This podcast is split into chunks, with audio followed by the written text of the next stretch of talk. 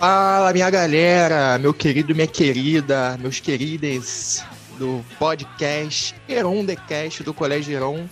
Estávamos sumidos durante um tempinho, tempo sabático, vamos colocar assim, né? Pandemia, machucando com força aí o nosso povo. Mas estamos voltando, adquirindo ritmo com o tempo, que nem jogador quando lesiona, vai voltando aí com a fisioterapia e fazendo todo aquele trabalho de recuperação que vocês sabem como é que funciona. Hoje estou aqui para dar alguns recadinhos e, obviamente, discutir um assunto bem por dentro das discussões, como vocês já estão acostumados. Primeira coisa, quero saber se você, que faz parte aí do grupo, que pode participar, já se inscreveu no campeonato de FIFA. Pô, campeonato de FIFA, aquelas coisas mais para frente, né, meu amiguinho? Vamos querer, vamos participar, vamos ganhar dinheiro. E hoje eu queria falar com vocês que eu estou aqui para receber o nosso querido amigo Vitor Cury, professor de Geografia, e vai falar um pouquinho sobre necropolítica, segurança pública no Rio de Janeiro e outras cositas, mas obviamente dentro do nosso tempo. Então vem com a gente, segue aí o, a página do Colégio Heron, dá um, uma olhada lá nos outros episódios no Spotify e vamos para dentro. É isso aí, galera do Heron The Cast. Estamos aí hoje com o nosso amigo, professor de geografia, Vitor Cury, o brabo dos brabos, com a musiquinha de fundo aí, ó, específica para o tema. Vamos discutir um pouco o que rolou nas últimas, nos últimos dias né, no Rio de Janeiro. Calma aí que eu vou tirar a música de fundo agora. Discutir um pouquinho o que rolou no Rio de Janeiro na última semana. Trazer um, os conceitinhos que a galera pode não estar tá ciente, pode não estar tá enturmado, e falar um pouco dessa operação que rolou na favela do Jacarezinho, no Rio de Janeiro, operação da Polícia Civil. Trouxe meu amigo Vitor, que eu sei que o cara, pô, carioca da gema, conhecedor da geografia, pupilo de Rogério Rasbarra na UF, maluco bravo. Oh, que honra, que honra. Que honra. Pô, e, é uma, e, e, é uma honra, cara, já até te cortando já, é, é uma honra fazer esse, esse episódio aí contigo de novo, que a gente fez o primeiro, né? Nós é fizemos mesmo, aí o, é prime o primeiro. Dois, os dois primeiros foram o da enchente e o outro foi da. Do, foi do vazamento de óleo. Do né? vazamento de óleo no Nordeste, pode crer. Oh, Pontapé inicial lembrei, do Erondecast. que isso. E agora, tendo a honra aí de voltar a falar sobre esse tema aí que é, é muito difícil, né, cara? E, e para mim, particularmente, foi muito difícil porque eu passei lá no dia, né? Não sei se está sabendo, mas é, eu passei pela principal rua ali do, do Jacarezinho de manhã, rua Álvares de Azevedo, né? Porque tive que levar minha namorada no trabalho, ela mora, ela trabalha lá no lá em Vila Isabel, e aí, na volta, eu passo sempre ali pelo, pelo Jacarezinho. E passando, eu vi um monte de viatura, cara. Umas 15, 20 viaturas assim paradas, helicóptero. E aí, já o tiro, né, comendo solto. E aí, falei, pô, tem alguma coisa aí muito grave acontecendo, porque é difícil, né, cara? O, o Jacarezinho é uma das comunidades que é difícil você ver operação.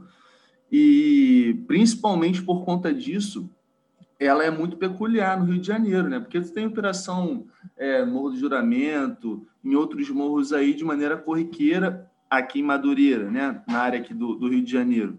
Tem muita operação policial, mas no Jacarezinho é complicado de ter.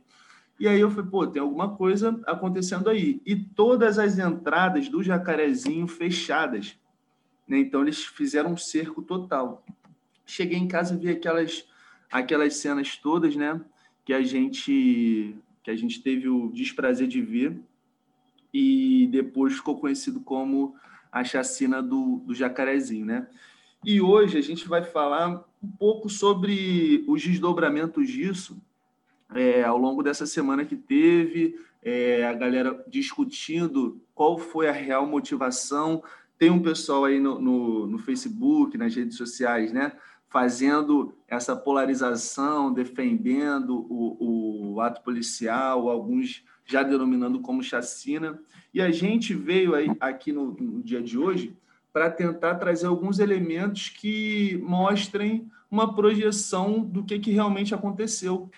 né? Porque não foi uma ação policial isolada, tem um histórico, né? Tem um histórico e aí a gente vai tentar falar um pouco sobre isso aí no dia de hoje. Valeu, Carlinhos.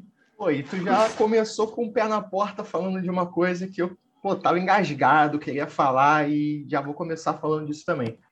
A galera problematizando muito né, o uso do, do termo chacina e botando como se quem apontasse a, a operação como chacina fosse defensor de bandido ou defensor do tráfico de drogas.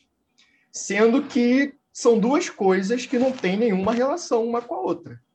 É você imaginar, por exemplo, que uma operação dessa magnitude, com essas consequências, com as imagens que a gente viu, se ela acontecesse, por exemplo, em Copacabana, no Leblon, em Ipanema, com pessoas com uma cor de pele diferente, com uma classe social diferente, se receberia o mesmo tratamento de parcelas da sociedade, se receberia o mesmo tratamento da mídia, por exemplo. E também uma coisa importante da gente colocar é que, e aí já adiantando, né, nessa política de guerra às drogas, que até isso a gente importa dos outros, né, a guerra às drogas que nos Estados Unidos, na década de 70, começa a ganhar muita força, a ideia da cocaína como um, um comércio internacional. E o, o, Rio de Janeiro hoje virou o, o grande símbolo dessa guerra às drogas, que, como política de segurança pública, é totalmente ineficaz, não traz nenhum tipo de benefício, só malefício. Exatamente. O tráfico está rolando, né, cara? É isso. Tráfico está é rolando já. É como se tu, se tu quisesse acabar com a, com a venda de cigarro, destruindo a banca de jornal que vende o, o Hollywood azul, explodiu a banca de jornal, acabou a venda de cigarro. Sendo que você tem uma operação dessa no Jacarezinho, provavelmente a boca de fumo no mesmo dia estaria, vai estar funcionando normalmente. Então, que uhum. tipo de, de, de lógica é essa? Existe inteligência por trás disso? Inteligência da polícia que, por sinal, não recebe investimento nenhum, né? Mas e, toca a bola aí, Vitinho. E foi uma coisa que foi muito difundida pela mídia no dia, né? Na quinta-feira do dia 6, que eles bateram muito nessa tecla. Tem essa, essa distinção, né? Entre a polícia civil, que é uma polícia mais inteligente, entre aspas, e a, política, e a polícia militar, que vai mais para ação. E aí, cara, eu fiquei pensando, pô, beleza, uma política de inteligência fizeram um estudo de 10 meses, 10 meses passaram estudando, falaram que era é, uma operação, a principal motivação da operação foi é, o, o, combate ao aliciamento de menores, né? E aí, quando chega lá, você tem cinco ou seis pessoas apreendidas, pessoas que foram presas, né? E 28 pessoas mortas, né? entre elas um policial, 27 pessoas da comunidade que foram mortas nessa ação. E aí eu fico pensando, cara, pô, beleza, foi uma ação policial pensada, então a morte dessas pessoas foi de fato orquestrada, porque não tem como uma operação inteligente, uma operação que, que se preze, ter 27 pessoas 28 pessoas contando com o policial que foi morto, é, sendo brutalmente assassinadas ali nesse confronto. E aí a gente entra em uma outra questão, que é qual é a principal, a principal motivação disso, né? No momento em que o STF proíbe as incursões em favela no momento que a gente está passando, qual é o recado que essa polícia está tentando passar para a gente e o que, que é comprado por nós também, por nós que eu digo, como sociedade, né? Então, a sociedade comprando o barulho, comprando essa, essa intervenção policial no Jacarezinho, o que está vindo nesse pacote também? Né? Será que está vindo também a ascensão de um pensamento fascista que, que elege como uma possibilidade de governo as milícias né? ou uma outra face do poder paralelo, que são outros comandos que se aproveitam. Né? Eu separei aqui, para a gente falar também, uma outra chacina que não foi tão divulgada assim, lá no ano de 2019, cara, que não teve tanta, tanta repercussão, que foi lá no Morro do Falé, né? que foi uma... Essa foi uma chacina, chacina do, do Falé foi aquela que eles amontoaram os corpos todos no mesmo lugar? É isso aí, é isso aí. É isso aí. Mataram, mataram oito, acho que oito pessoas numa casa. E aí, por incrível que pareça, né? Teve essa chacina no, no Falé, lá em fevereiro de 2019. No dia que aconteceu isso, foi dia 8 de fevereiro. No dia seguinte. Ah, e isso aconteceu ali no, numa região que era dominada pelo Comando Vermelho. No dia seguinte, o terceiro Comando Puro retomou o Morro da Coroa. Então, a gente tem que pensar, né, nós como, como professores, né, a gente tem que pensar o que está acontecendo, mas a partir de uma dinâmica espacial e tentando entender o que está por trás disso. Né? É, fala aí, fala aí que tem, tem mais coisa para falar também, mas dá, dá para Não, não, mas é vai para falar mesmo. Mas eu acho que isso tem, assim, cada vez ficado mais explícito no Rio de Janeiro, né? Quando a gente fala da, das milícias, por exemplo, que geralmente a galera coloca muito no, no singular a milícia, mas não entende que as, as próprias milícias já se difundiam de uma forma que atuam em, em regiões e, e, de formas diferentes, heterogêneas. Então, você tem a Zona Oeste, por exemplo, com um tipo de milícia, você tem a Zona Norte com outro tipo de milícia, você tem a Liga da Justiça, você tem o Escritório do Crime, você tem uhum. já uma diversidade e principalmente no Rio de Janeiro, mais, de, mais da metade do território já com presença de milícias, esse poder que não é tão paralelo, né? que já é um poder que é tão enraizado no governo, tão enraizado nas relações, que a gente já muitas vezes não consegue distinguir. E eu vejo exatamente nisso que você falou, como que as coisas acabam se relacionando e se ajudando.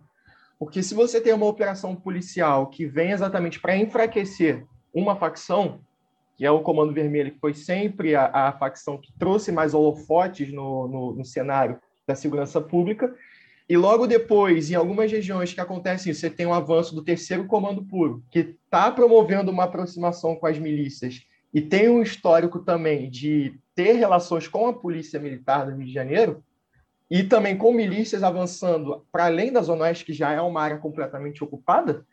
Então, em que momento o Estado deixa de ser Estado e passa a ser um poder paralelo e o poder paralelo deixa de ser Estado, se eles estão atuando em conjunto? Então, Exatamente, realmente é uma lógica de poder muito louca.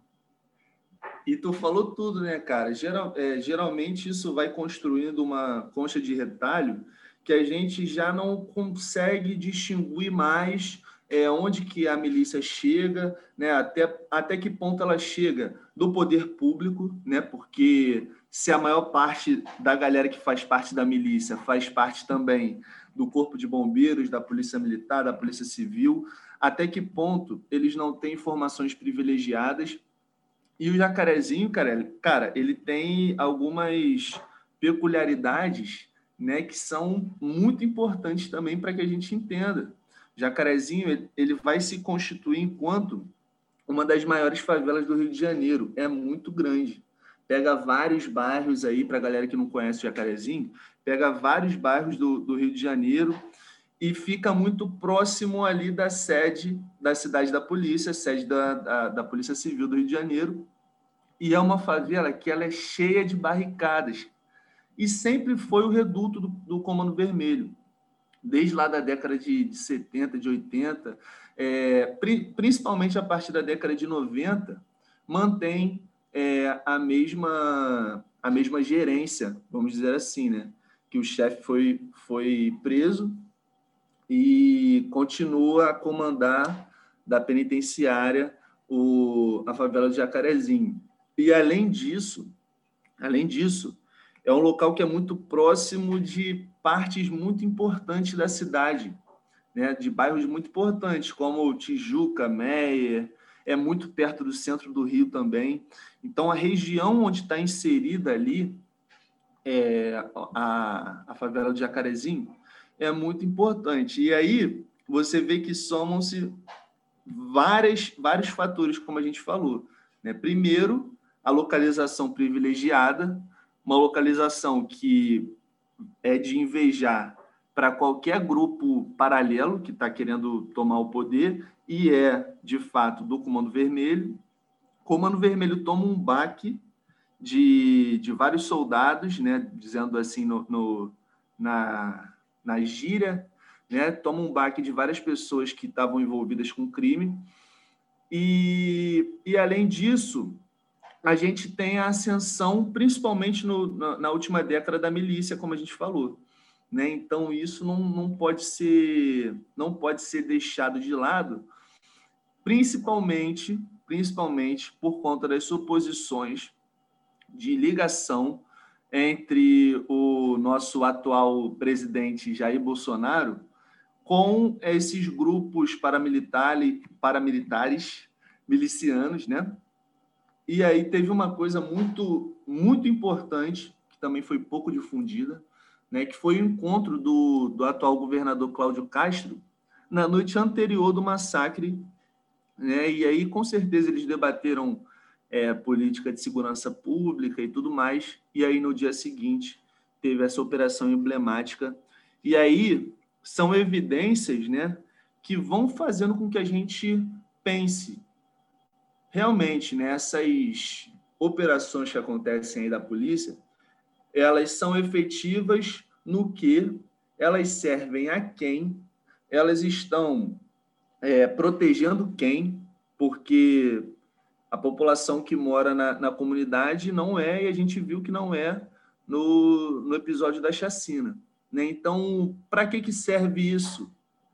A minha questão como, como cidadão e como professor é qual é a lógica dessa intervenção? Né? Qual é a lógica e a motivação principal?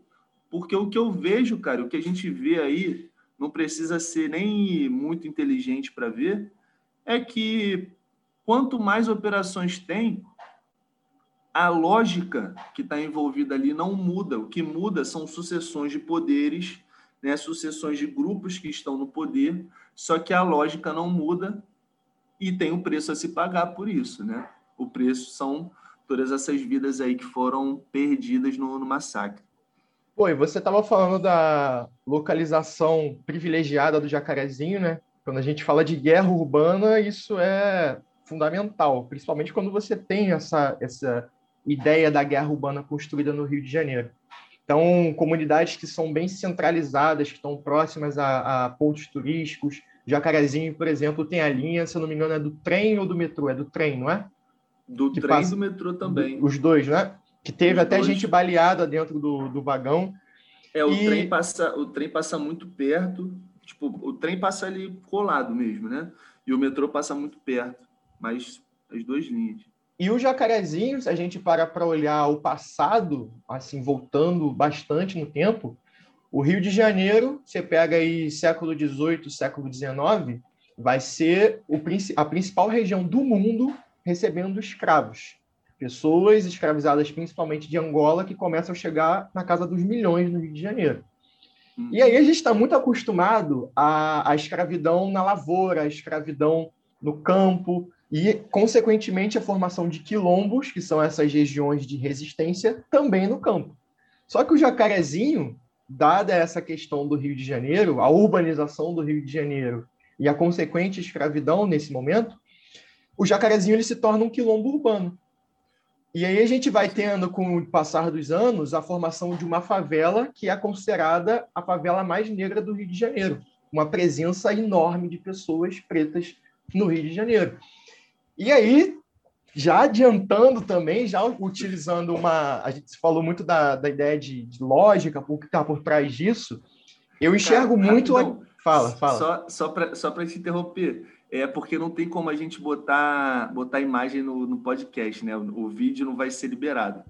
Mas tem uma foto, cara, de, da manifestação, não sei se tu chegou a ver, que é muito emblemática disso que tu está falando também. É um quilombo urbano de fato, né, tiraram a foto da galera se manifestando e a maioria é preta. Então, é, é muito, muito grave a situação. E aí você para para pensar nisso, é... tá, vamos entender o papel do Estado em relação a essas pessoas. Porque isso que a gente está vendo nessa operação é o braço armado do Estado, é o monopólio da violência do Estado funcionando a partir dos interesses do Estado. Mas o papel do Estado é esse, é isso que o Estado tem que trazer para essas pessoas, todas aquelas pessoas que estão ali, estão envolvidas com o tráfico de drogas. Existe saúde, educação, cultura, desenvolvimento, saneamento básico dentro dessa comunidade a partir do Estado. O Estado já esteve ali antes com políticas efetivas, que não seja a violência, que não seja a guerra. E aí eu vejo muito isso quando fala, ah, tá defendendo o bandido. Não, a, a, o nosso argumento não é a favor do Comando Vermelho, não é a favor dos traficantes. É pensando que aquela favela, que o Jacarezinho, no primeiro momento, tem mais de 90%, pode botar aí 95% de pessoas que acordam de manhã, saem para trabalhar, voltam e convivem com a violência por parte do Estado, por parte da troca de tiros, por parte de tudo aquilo que a gente sabe. E também existe uma prerrogativa já desde lá do iluminismo que é John Locke já defendia o direito à vida. E quando a gente fala de direito à vida, essa frase do bandido bom é bandido morto, que é criada por um membro de grupo de extermínio no Rio de Janeiro, no Esquadrão Lecoq, que falava que bandido bom é bandido morto, de preferência dando tiro na cara. Se a gente adota essa frase, não casa com aquilo que rege a nossa Constituição, a nossa sociedade, as bases da democracia. E aí, só para passar a bola para você, quando a gente fala de, de, lógica, eu vejo muito o Aquilin Bembe, que é o o que cria o conceito da necropolítica, né? que ele pega Foucault fala, não, calma aí, vamos aprimorar isso aqui, bota a necropolítica. É claramente, para mim, uma política de fazer morrer aqueles que não são úteis para um sistema que não quer essas pessoas dentro do sistema. Então, o negro, favelado, o pobre, aquele que é considerado um marginal, vamos colocar assim, de alguma forma ele vai ter que morrer seja pelo descaso, seja pelo abandono, seja pelas condições péssimas de, de sobrevivência, de saúde, enfim. Ou, se nada disso matar essas pessoas, se essas pessoas mesmo assim conseguirem resistir, conseguirem se organizar, se elas conseguirem formar, por exemplo, centros de resistência como uma escola de samba, como movimentos culturais que surgem nas favelas, aí a gente usa a força, a gente usa a violência. Então, eu enxergo muito isso. O Estado eliminando aqueles que são indesejáveis. Exatamente o que a necropolítica defende. Oh, e, o, e essa perversidade que a necropolítica impõe, ela não acaba nem quando o cara morre, né? Nem quando a pessoa, nem quando a pessoa favelada morre, acaba essa perversidade da necropolítica, porque eles não têm nem direito a uma é uma uma investigação digna, né? Nessas do, nesses dois, nessas duas chacinas que aconteceram, tanto no Jacarezinho quanto no Falé, teve alteração da cena do crime, você teve coação. Agora a gente não sabe, no caso do Jacarezinho, mas teve, já tem comprovação de que na, na chacina do Falé teve um, um ato de, de coação do, dos peritos no sentido de fazer uma perícia ali muito, muito rasa. Fizeram perícia da, de, do, das pessoas que morreram em uns 10 minutos, coisa que, pô, para você fazer uma perícia digna, é pelo menos uns 30 minutos que você tem que analisar, fazer as incisões ali. E aí, cara, você teve um caso, por exemplo, de uma pessoa que morreu, que a pessoa estava eviscerada e isso não constava no, no laudo médico. Então, para você ver como que é um histórico de, de perversidade que vai atingir pessoas que têm é, uma cor específica, que moram em locais específicos da cidade, que, que têm é, comportamentos pautados também nessa, nesse histórico de exclusão social, nesse histórico de, de exclusão espacial, né? E tudo isso vai ser importante para que a gente entenda o que está acontecendo. Eu, assim, na, na, minha visão, cara, é, eu penso que isso, essa, essa ascensão desse pensamento fascista, ela vem muito pautada é, pelos, pelos políticos, que, pelas pessoas que estão nas posições de destaque na política, principalmente na, na presidência da República, que quando o, o presidente Bolsonaro, por exemplo, é, elogia a ação policial no Jacarezinho, e cita apenas a morte do, do policial, excluindo todas as outras pessoas que morreram, excluindo todas as outras, todas as situações em que isso aconteceu, porque existem vídeos comprovando que houve execução. Né? Não, existe, não existem vídeos que, que eu conheça, né? Que vão comprovar que todos, todas as pessoas que morreram foram executadas. Mas, de fato, houve alguns casos ali que foram execução. Né? E aí, quando o presidente da República não, não, dá, muito, não dá muita bola para isso, é, fala que a, a, o ato policial ali foi necessário, isso acaba legitimando um pensamento fascista que está se espalhando mesmo. Está se espalhando mesmo e está se espalhando, inclusive, pela grande mídia, cara. Porque eu tenho visto aí, por exemplo, é, a galera falando, ah, é, no RJTV e em outros, em, em, outros programas aí de outras emissoras, falando, por exemplo, é, duas das pessoas mortas tinham antecedentes criminais. Mas e daí, cara? E daí que tinham antecedentes criminais? O que que isso importa? E aí que eu falo, é, o pensamento, o pensamento que deve se ter em política pública não deve ser um pensamento raivoso, deve haver um, de fato, um pensamento de inteligência, tentando pegar todos os fatos que envolvem ali aquela situação e não esse pensamento fascista de que bandido bom é bandido morto, que o Carlinhos falou muito bem aí. Né? Então, eu acho que, que a gente está caminhando, de fato, para legitimação de cada vez mais atos como esse acontecerem.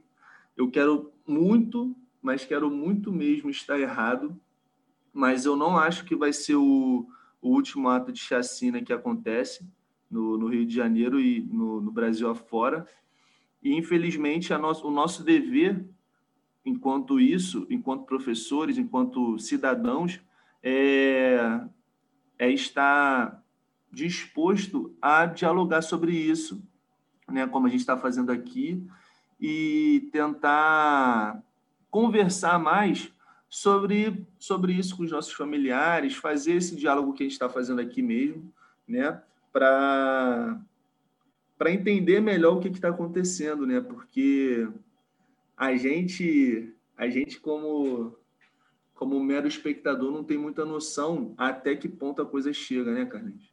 Então é muito complicado. Cara. É isso aí. Eu acho que exatamente pensar fora da caixinha, né? Acho que já passou da, da hora desse negócio de ficar, ah, não pode falar isso, não pode citar isso, não pode discutir isso que exatamente o silenciamento também gera uma, uma certa legitimidade desses discursos, de legitimidade desses, desses atos.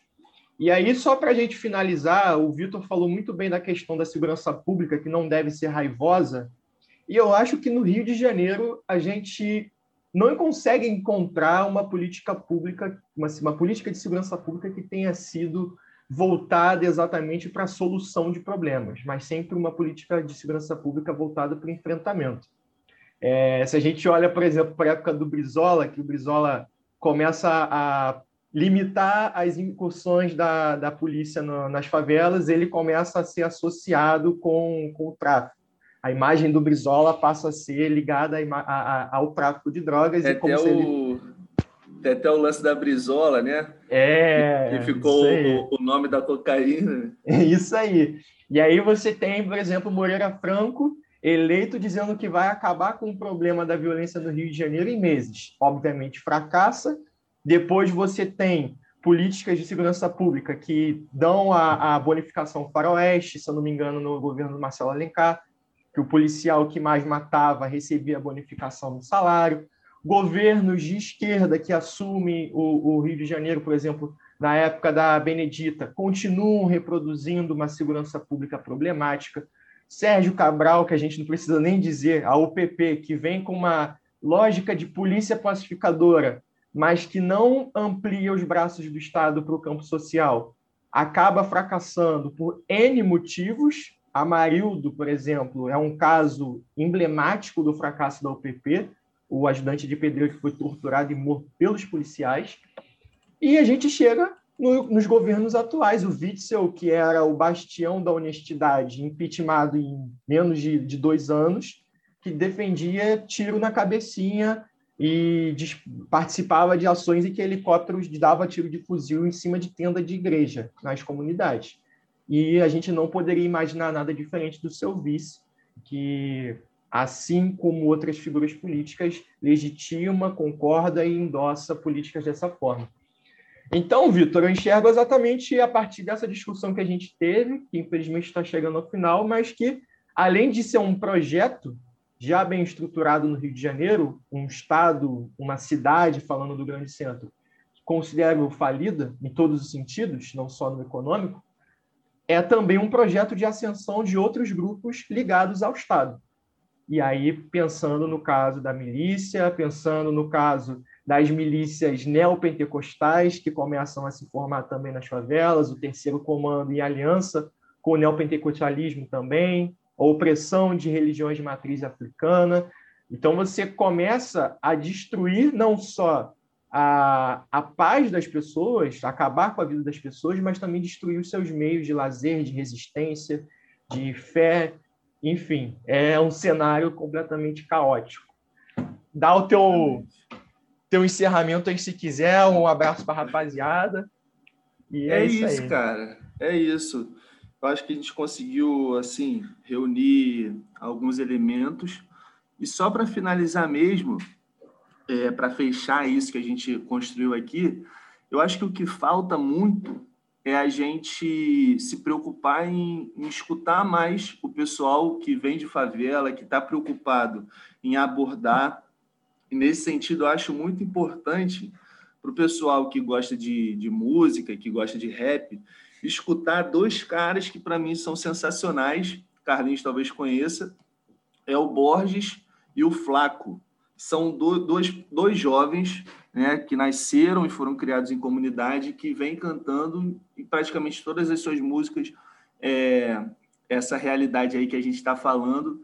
Então, talvez se a gente parar um pouco para olhar a ótica da galera que faz parte do problema, que está inserido no problema, talvez a gente possa ter outros elementos para conseguir construir uma, uma narrativa ali realmente é, considerável, né?